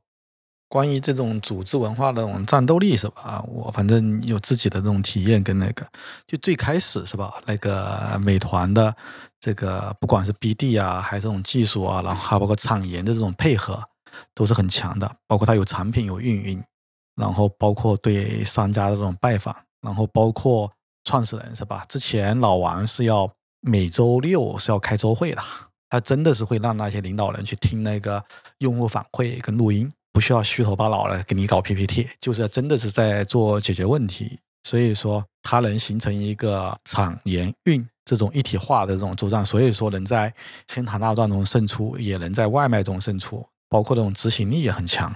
到了后期呢，其实整体的话，我觉得有几个原因，就是美团可能自认为就是说已经胜出了，然后整体的那个战力，包括对商家的这种关系啊，其实都没有太重视。包括对竞对关系的这种研究，我觉得都失去了当初的这种敏感性，就 sense。我举几个案例啊，就是说之前居然就是有一些这种商家这种诉求啊，半年都没有反馈上去。这个东西之前是在团购千团大战是不可理解的。那个时候都是早启动晚分享的时候，做到什么程度？就是把那个商家是吧搬到美团这边来，专门为这个做了一个闪电上单系统，就为了这种提效跟那个，就是他有一套工具去做这个事。你可以看得出那种早期跟晚期的这种差别，然后另一个是说之前的成本控制，他会去看 ROI 的，之前是亏损应该是百亿，啊现在可能降到五十亿啊，所以说也不太去测算这个 ROI，所以说你会看，第一是对成本的控制其实在下降的，就是这种控制力度，然后第二个是组织战斗力可能也是这种下降。最近呢，可能是说抖音是吧？抖音的话之前。将近有半年那种空窗期是吧？连抖音自己人都觉得奇怪，美团基本没啥跟进，所以说对市场的竞争这种 sense 也存在了一个问题。第二个是这个信息的这一块架构的这种梳理啊，以及这种盘点。举一个案例哈，就是说他们发现去 map 拼多多的对拼多多一无所知，但是拼多多对美团就像开了图一样在打。所以从这几点，就是说，第一个是信息的这一块的这种啊判断跟这种收集；第二个是说，你对着市场的这种竞争的这种 sense；然后第三个是战斗力的这种下滑。我觉得是这个是全方位的，是综合的，确实在下降。其实美团它内部做了确实是很多改进啊，就包括就是说，它强调了这种，我举几个例子啊，上下班的这种打卡这种时间是吧？包括点评跟美团之间的这块有效的这种沟通。嗯，反正一个高管也曾经说了。其实抖音的这一块的跟美团竞争，其实是对美团点评来说是个好事。他认为能够警醒美团，我要提高这种它的这种战斗力了，这未必是个坏事情。所以说你会看到有一些变化。至于战斗力，你说上去没有？我觉得是你需要去后面去做验证的。你会发现就是说有一些效果，至少是抖音基本我感觉它是放弃了外卖，然后。某些阶段的时候，美团点评的广告是上来了，且抖音在某些月份是下降了。当然，最大的问题是什么？最大问题是说，还是 ROI 的投入产出比高不高？你怎么去衡量指标，是吧？这是个最大问题。美团到了现在这样一个阶段呢，就是说，资本市场跌这么多，那肯定是有相当多的问题的。我觉得这个毋庸讳言的。就这个时候，我就想到了这个王慧文老王他讲了一句话，他说有两种产品经理，一种是业务型的这个。呃，第二个是这个创业型的产品经理，呃，或者说是一种是这个做标准动作的，对吧？每个论文都认真写，标准动作做得好，看似在做这个基础设施，但是这个基础设施到底有多少效果，就是不管。还有一种就是创业型的，就是他会整体的考量业务，看整体业务的一个价值，然后选择最合适的路径，而不一定是标准动作。所以公司大了，组织大了之后呢，它一定是第一种人会越来越多，第二种人会越来越少的，因为。很少有人可以超脱 KPI，就当有这个就是说清晰的可衡量指标的时候，那这个事儿啊就很难办，对吧？为什么老王就是有非常大的权限，就非常大的自由度来推进外卖？其实跟他和这个呃王兴这样的关系是非常密切的，对吧？其他的如果说你想做一个创业型的产品经理，对吧？你可能就是一个月不到，对吧？就被上面开掉了，对吧？那你该做的东西，那可能可能就是说一些。一些这个规范动作啊，那好像也必须要做对，在这个基础之上呢，才能够就体现你的这个 passion，能实际推动业务的一个价值。对，所以，呃，组织它确实是有这样的生命周期，对吧？它有这样的这个就是必然性的一个这个动作的。所以，与其说考验是不是更有战斗力，它不如更加考验这个呃领导人或者领导团队就战略选择。因为指望激活全员来奋斗，我就想起了原来那个苏宁的张近东讲的一句话。就是他说这个我们要跟京东拼刺刀，对吧？就是我们价格一定低于京东，无论线上线下。对，我也想起了这个，就是叫联想，对吧？柳传志说我们要和一切诋毁联想的人做斗争。我觉得这个，其实这个就不对，这个想法就思路就错的。组织到了这个程度，一定程度上做激活，一定程度上做商检，更重要的还是领导人这个决策要对。有决策对了之后，那后面就胜的几率就大一些，就或者说就能不能就是再创辉煌，无论做第二曲线还是原来的这个就是原有业务焕发生机，主要还是取决于领导人的这个决策。所以对王兴就是提出了更高的要求嘛。我们现在来看，就是说他的各个业务板块都有他的挑战，对他挑战就是怎么打，对吧？就包括用什么人。我觉得就是说就是根本性的，就还还是这个后面怎么应对这几场大战，对基本盘稳固的情况之下，然后到店。然后怎么出海？出海他现在也在做嘛，就投入多少？然后再包括这个，就是说小项优选后面怎么做，对吧？我看到 SKU 在增加，然后看到好像准备提升它的这个履约的速度，这些都是他的决策。对，总体上我觉得变化一定是好事，在一个变化的这个市场当中，在变化的消费者需求当中，然后有一定的变化，一定是好事。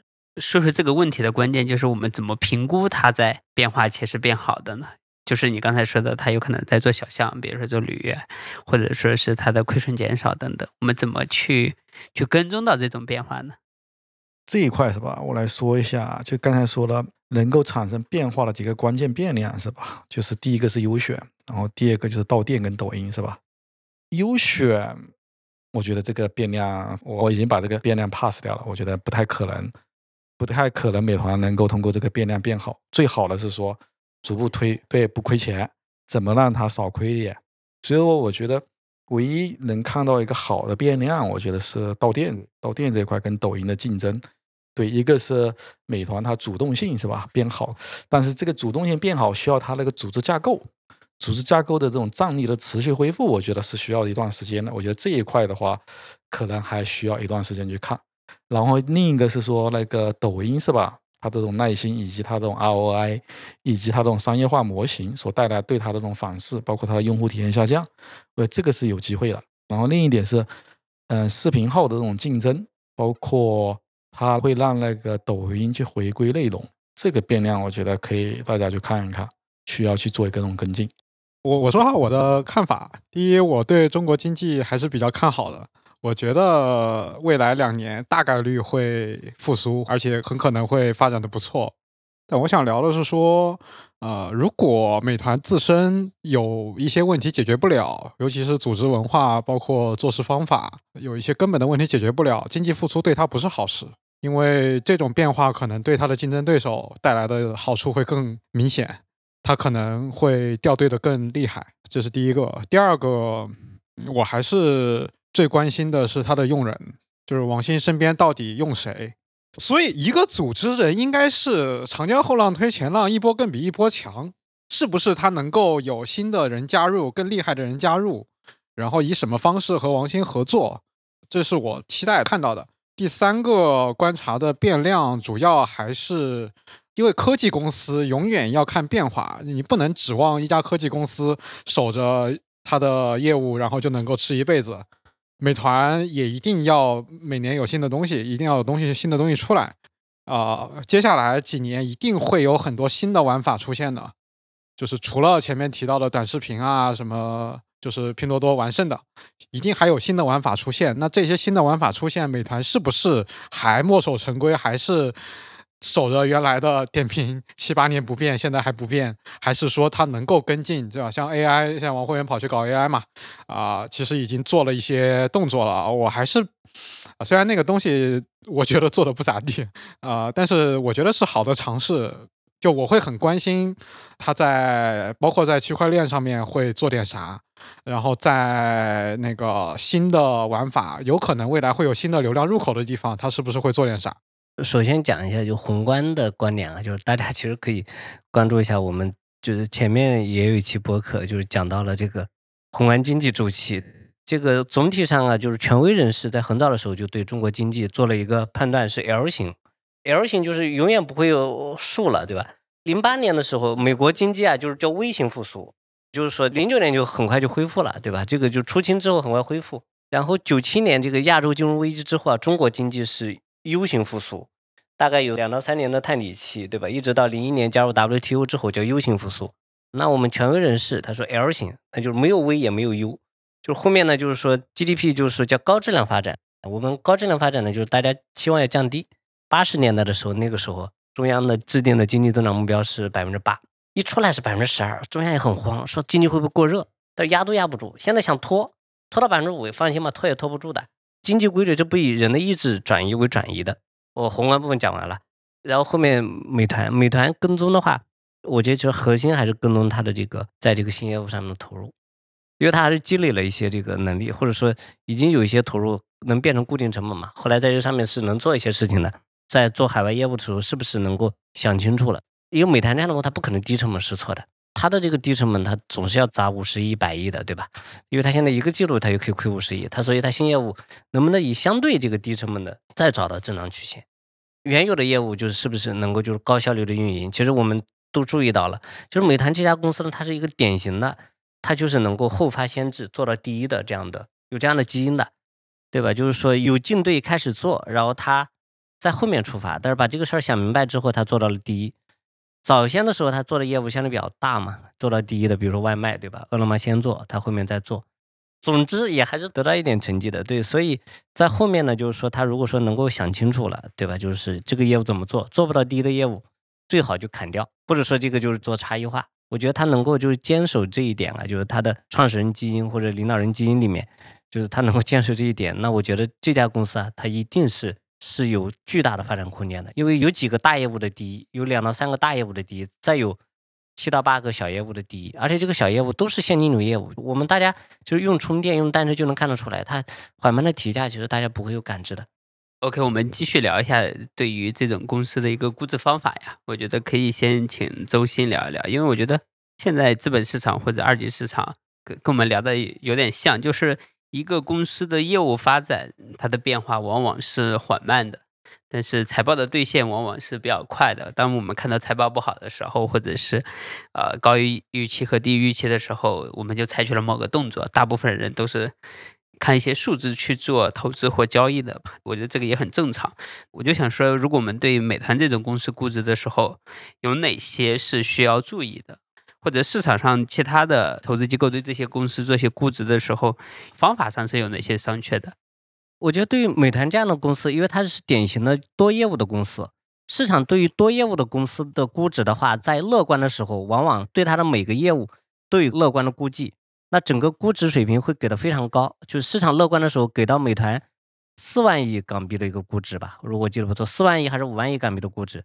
那现在就差不多是五千亿，五千多一点港币的一个估值，就是差不多是跌了百分之八十多这样。因为当时乐观的时候就认为它的就是每个业务线都是极具前景的，这种扩张呢，就是在很多个领域都是第一。然后它的 take rate 呢，就是即使按这个当时的增速来看，它 take rate 能够保持的话。它的这个盈利都是极其可观的，极其可观的，在叠加这个好的宏观环境，所以给它的估值会非常高。当这个市场下行，然后自己公司的一些核心业务受到冲击的时候，那又会有一个这个双杀，就是预期的双杀加这个实际业绩的双杀。而且多业务部门，因为我们原来讲估值的那期也讲得很清楚了，比如说这个就是我们正常买一个巧克力，如果一个巧克力十块钱，那我们买五个巧克力是五十块钱。对吧？就是在好的时候呢，可能这五个巧克力打包啊，你觉得，诶，你又会产生一些幻想，这包装也很好，对吧？那你可能给他一百块钱的估值。当它下跌的时候，其中有一个巧克力腐烂的时候，那个剩下有四个好的，你不会说给他四十块钱。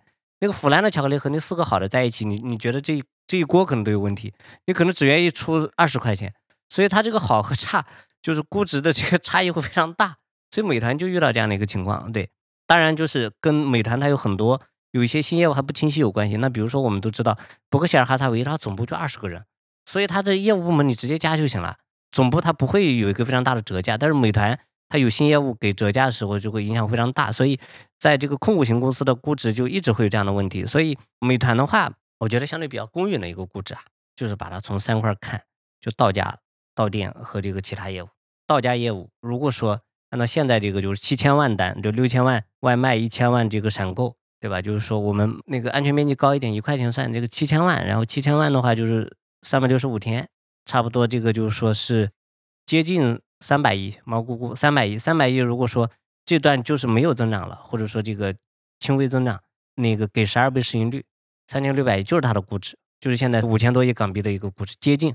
所以为什么王鑫讲说？现在美团就给的是这个外卖业务的一个估值，对吧？我我不记得王鑫讲的是外卖业务还是说这个到家业务的估值，他可能就讲了，就他讲的外卖业务的估值，就可能毛估差不多，所以他也很委屈的，就是说他我还有那么多业务呢，虽然有一些冲击，但是这些业务未来还是有盈利潜力的，对吧？我们如果说就是看他的这个就是到店，尤其是酒旅业务，我觉得就是毛估估啊，他后面就是这块是三百亿。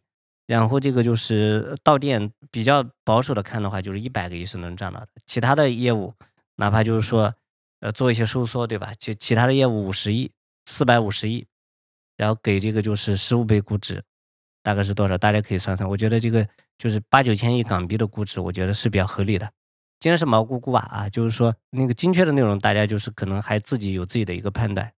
反正我发表对这种估值的话。目前看是吧，整体的这种市场应该是比较悲观的，就是说，应该是整体估值，对，反正你肉眼可算的话，应该是把把优选啊这些东西算成负的了，是吧？这个市盈率你会觉得肯定是有些这种问题跟那个，但是就是说，如果你去按那个分布去猜，那可能会很高。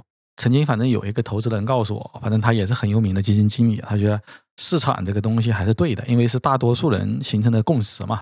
你没办法去做这种评估跟那个，对，因为市场不好的时候，会对你的利润有更高的要求，包括你的这种增长。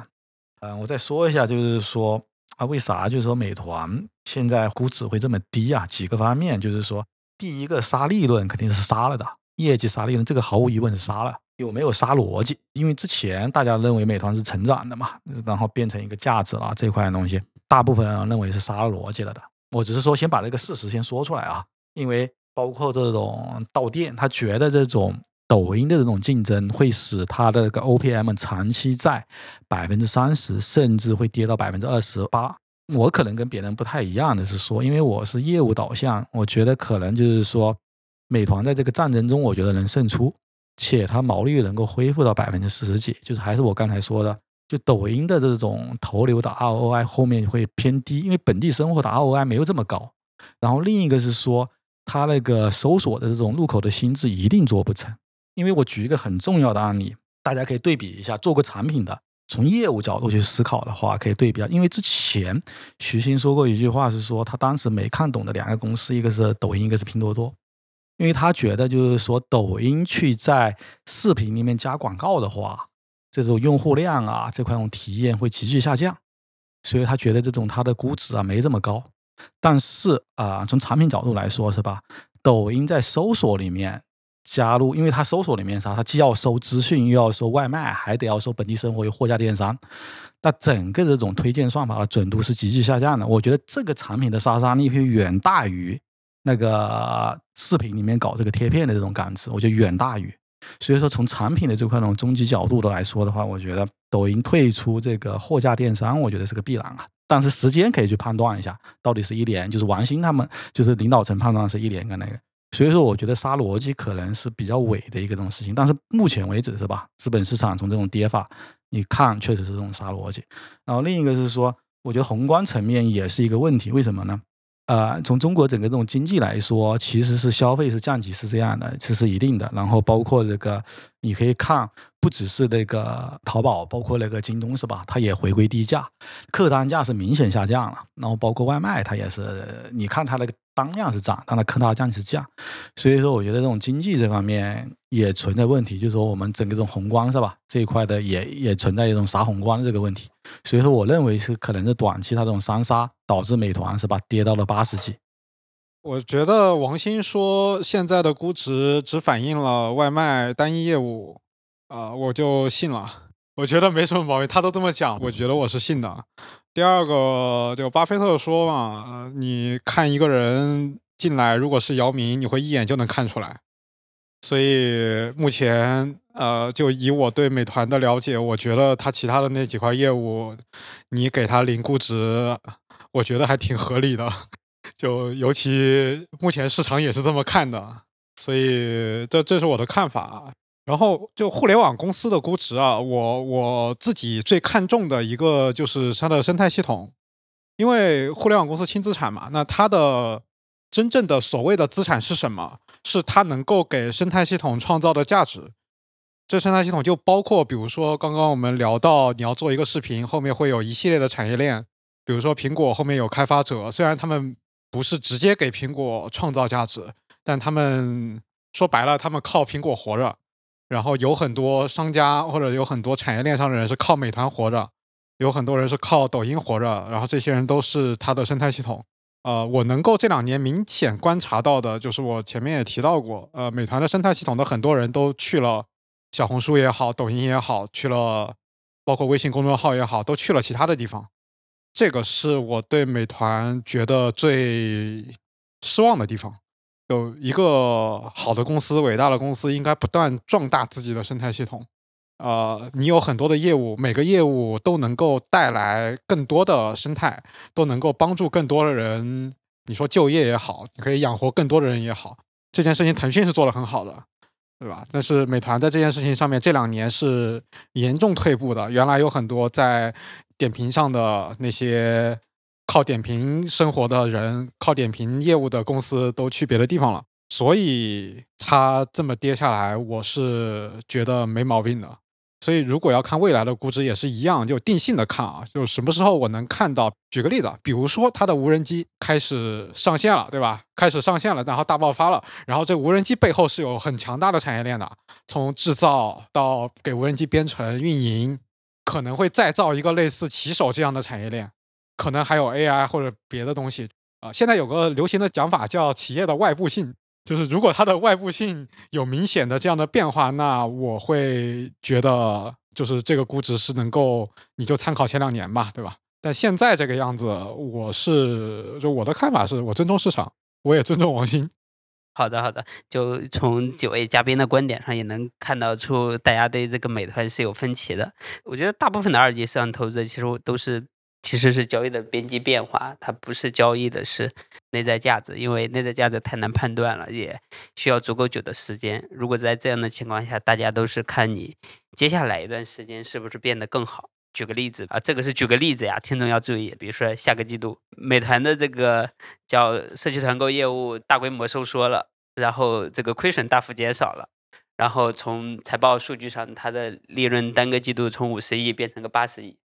大家无论看同比环比都是大爆发，或者是说，哎，这个也抵挡住了抖音的一系列进攻。当然，抖音可能那时候还没退，大家觉得说，哎，这个美团又回来了。如果到时候再过一个季度，抖音说我要宣布大规模撤出这个外卖以及到店业务，大家觉得说，哎呀，美团还是牛啊！你看，连抖音这么厉害的公司进攻，结果都失败了，证明了说。这个单季度一百亿的利润，再加上这个，甚至应该是搞到一个季度一百五到两百亿的利润，再加上社区团购那边亏损的在减少，这个公司应该是按照每个季度这个两百多亿去估，然后这块业务一年就八百亿了，八百亿你怎么成 都比现在的市值高的很多嘛？对，所以说我觉得大部分人也都是这么一个情况，因为我对美团也没办法做价判断，我也不太懂。我们这个播客对这个公司的讨论呢，只是讨论一下他的一个呃观点，或者是站在听众的角度，你就听一下，说你对这个公司的判断跟这些人对这个公司的判断有什么样的。呃，相同点或分歧点，或者说他们补充了哪些视角即可。因为一个公司的研究，你从人和组织到竞争优势，到业务判断，到竞争分析，到财务预测，到估值，我觉得大家有分歧很正常。前段时间听到一句话，我觉得他说的特别有道理，就是说我们买股票不需要说我们对五千家公司都懂，这个都了解，我们只需要找到我们买的那几家，它能赚钱就行。就是我们现在聊了美团聊半天。只要我们没有买它，然后我们怎么聊都可以，因为你不会亏钱。问题的关键是你决定要买它的时候，你自己要想清楚，因为你买了它，你可能赚钱，也可能亏钱。我觉得这个就是聊天的意义所在吧，或者是希望是对大家有一定的帮助和这个启发啊。我觉得今天的播客其实就到这里。关于这个美团了解的这个信息源呀，我觉得你有啥要补充的吗？王慧文有一门课吧，可能他也有个 PPT，叫这个呃清华产品经理课。啊，王慧文在清华讲过一个产品经理课，大家如果对这个 PDF 文件感兴趣，欢迎这个三连找我们小编领取。问题是王慧文已经离职了，他的商业分析思路嘛，对对对，所以他的商业分析不代表现在美团的决策的商业分析啊。他那里面其实讲美团的也不是特别多，其实讲上分的很多，我觉得。他是把它抽象了。对对对对对对对，我觉得嘉宾的聊天就先到这样。啊，今天我是来跟那个永庆面基的，我们是在小宇宙上认识的。然后我自己之前主要是做医疗的一二级的，然后今天来听一下科技和消费啊，今天收获还蛮大的。但是我觉得听下来其实不太乐观啊，就是就是因为其实刚才这个帅哥讲，就是这个一个姚明进来，你发现很容易，就是我们上投审会也一样，当你一一直在想给这个企业有什么增增量的时候，他可能就这项目就很难投了。嗯，但是我我。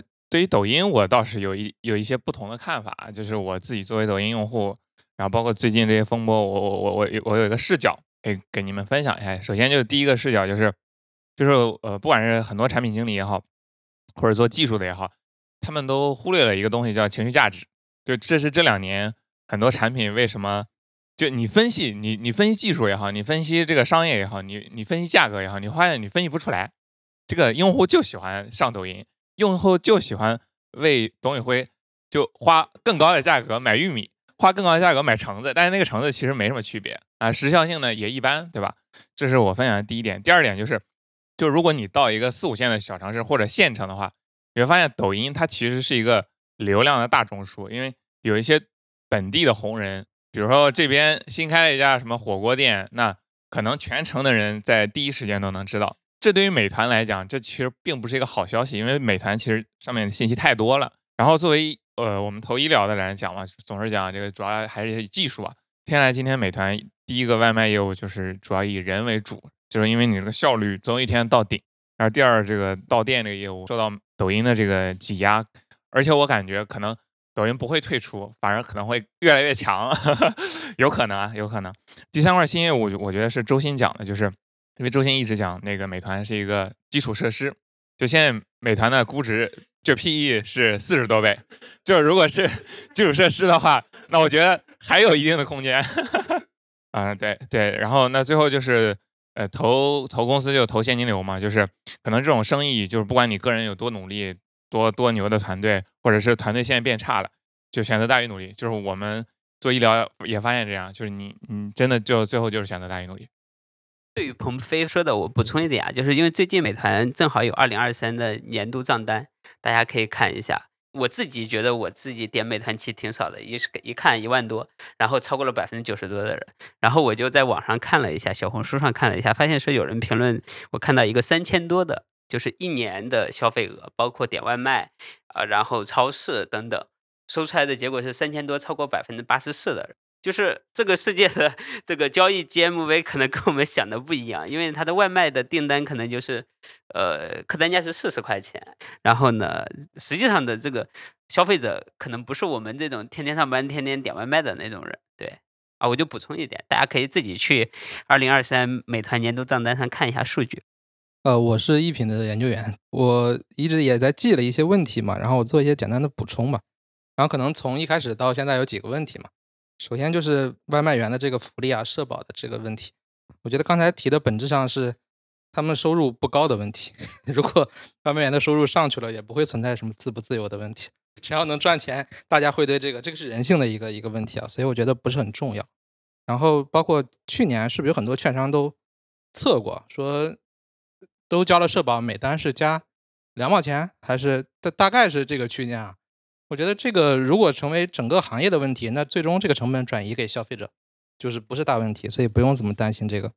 然后还有就是到店抖音的这个冲击，呃，我总体看也是觉得他们是共存，因为这个逻辑上有很大的这个呃不同。就抖音本质上是体验型，就是然后美团是偏工具的这种，然后货找人的问题就是成本太高，就怎么样去把这个流量让它很便宜，就是解决这个流量的问题，这个是抖音需要呃解决，但是我感觉也暂时解决不了。然后包括抖音之后要做这个本地生活全面进来，其实抖音这个 A P P 我感觉已经有点臃肿了，功能太多。我在刷的时候经常左右刷，我不知道刷到哪里去了。对，就刷到另一个板块去了。就是我还专门再好好看一下我要回到哪里去。微信牛就牛在它克制了自己的这个功能的这个上面。抖音如果继续往这样做，我觉得也对它的这个业务本身不见得是件好事啊。然后还有就是这个对于这个到店的，尤其是餐饮这一块。因为到店，我们看它那个 GTV 嘛，百分之五十在这个餐饮这里。至于这个综合和这个酒旅，我觉得抖音对于美团没有太大的影响，那就是餐饮这一块。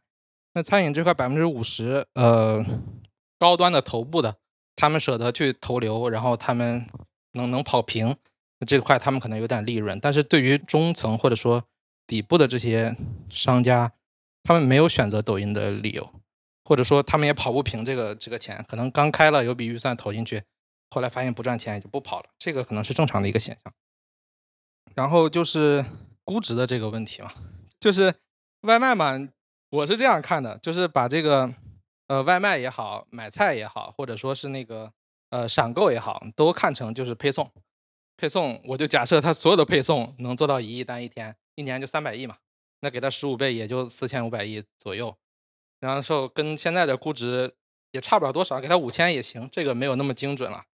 然后就是这个到店的，到店我刚才说了，GTV 可能是五三二的这样的一个占比嘛，五是最多的是在这个餐饮上，那餐饮砍一半给抖音嘛，那一年也差不多五千亿的 GTV，有个一百五十亿利润，我觉得问题不太大的，因为这个还在增长，就是本地的这个还在增长。那那这块给他多少倍呢？十倍，因为他 以后可能不会有太高增长，每年就几个点，那也就一千五百亿、六千亿，你给他七千亿也差不多。然后美团本质上我觉得也就是个成熟期的公司了，指望它就是对它要求太高了，我觉得也也不至于。所以我认为它就是赚一个就是到店业务，呃，估值回归的一个钱。其实也就是大家可能目前存在 gap。最大的分歧的一个地方就是这里，所以呃，大概就这么多。对，如果行情好一点的话，可能给他期望到八千亿、九千亿，市场周期好一点。但是没有的话，也就七千亿，我觉得也也就差不多了。我大概是这样想的啊。这不算辩论啊，我只是讲我的观点啊。就是我是认为互联网产品就是看需求侧的，很重要。然后需求侧就是情绪价值，就是用户心智。真正稀缺的东西是用户的时间。而不是你背后的那些供给那些啥，那些啥都是能搞来的。就只要你能占据用户的时间，你是可以拿着用户的时间去搞到各种资源，搞到优秀的人，搞到最牛的技术，然后搞到最好的供应商。但是你要占据用户的时间，这一点非常重要。刚刚谁是提到说抖音很臃肿？我其实不觉得臃肿是件坏事。你看拼多多就好了，对吧？大部分人一眼看拼多多，这玩意儿怎么太复杂了？天天给我弹窗，简直就是个垃圾。但是你看数字，对吧？它占据了用户最多的时间，然后最后收到了很好的结果。对于互联网产品来说，第一，你要占据用户的时间；第二，你要让用户开心。这个用户不只是 C 端的用户啊，包括你的供应商、你的骑手、你的生态系统，所有人都要在上面玩得很开心。你不能说我为了效率要去 PUA 骑手，或者要去怎么样？大家就是这这一点很重要。你要让整个生态系统就健康的发展。所以我自己是很看需求侧的，但这个东西你要最后量化，就是现在流行讲的情绪价值嘛。你是是要能让整个生态很开心的去把这个生意做好的。这样的话，你就是你美团两个字是可以包括很多很多东西的。我们觉得它缺的那些东西都会慢慢的进来的，这是我的观点啊。我们博客也有一个投资实战派伙伴群，感兴趣的朋友也可以加我们小编微信申请加入。谢谢大家，再见。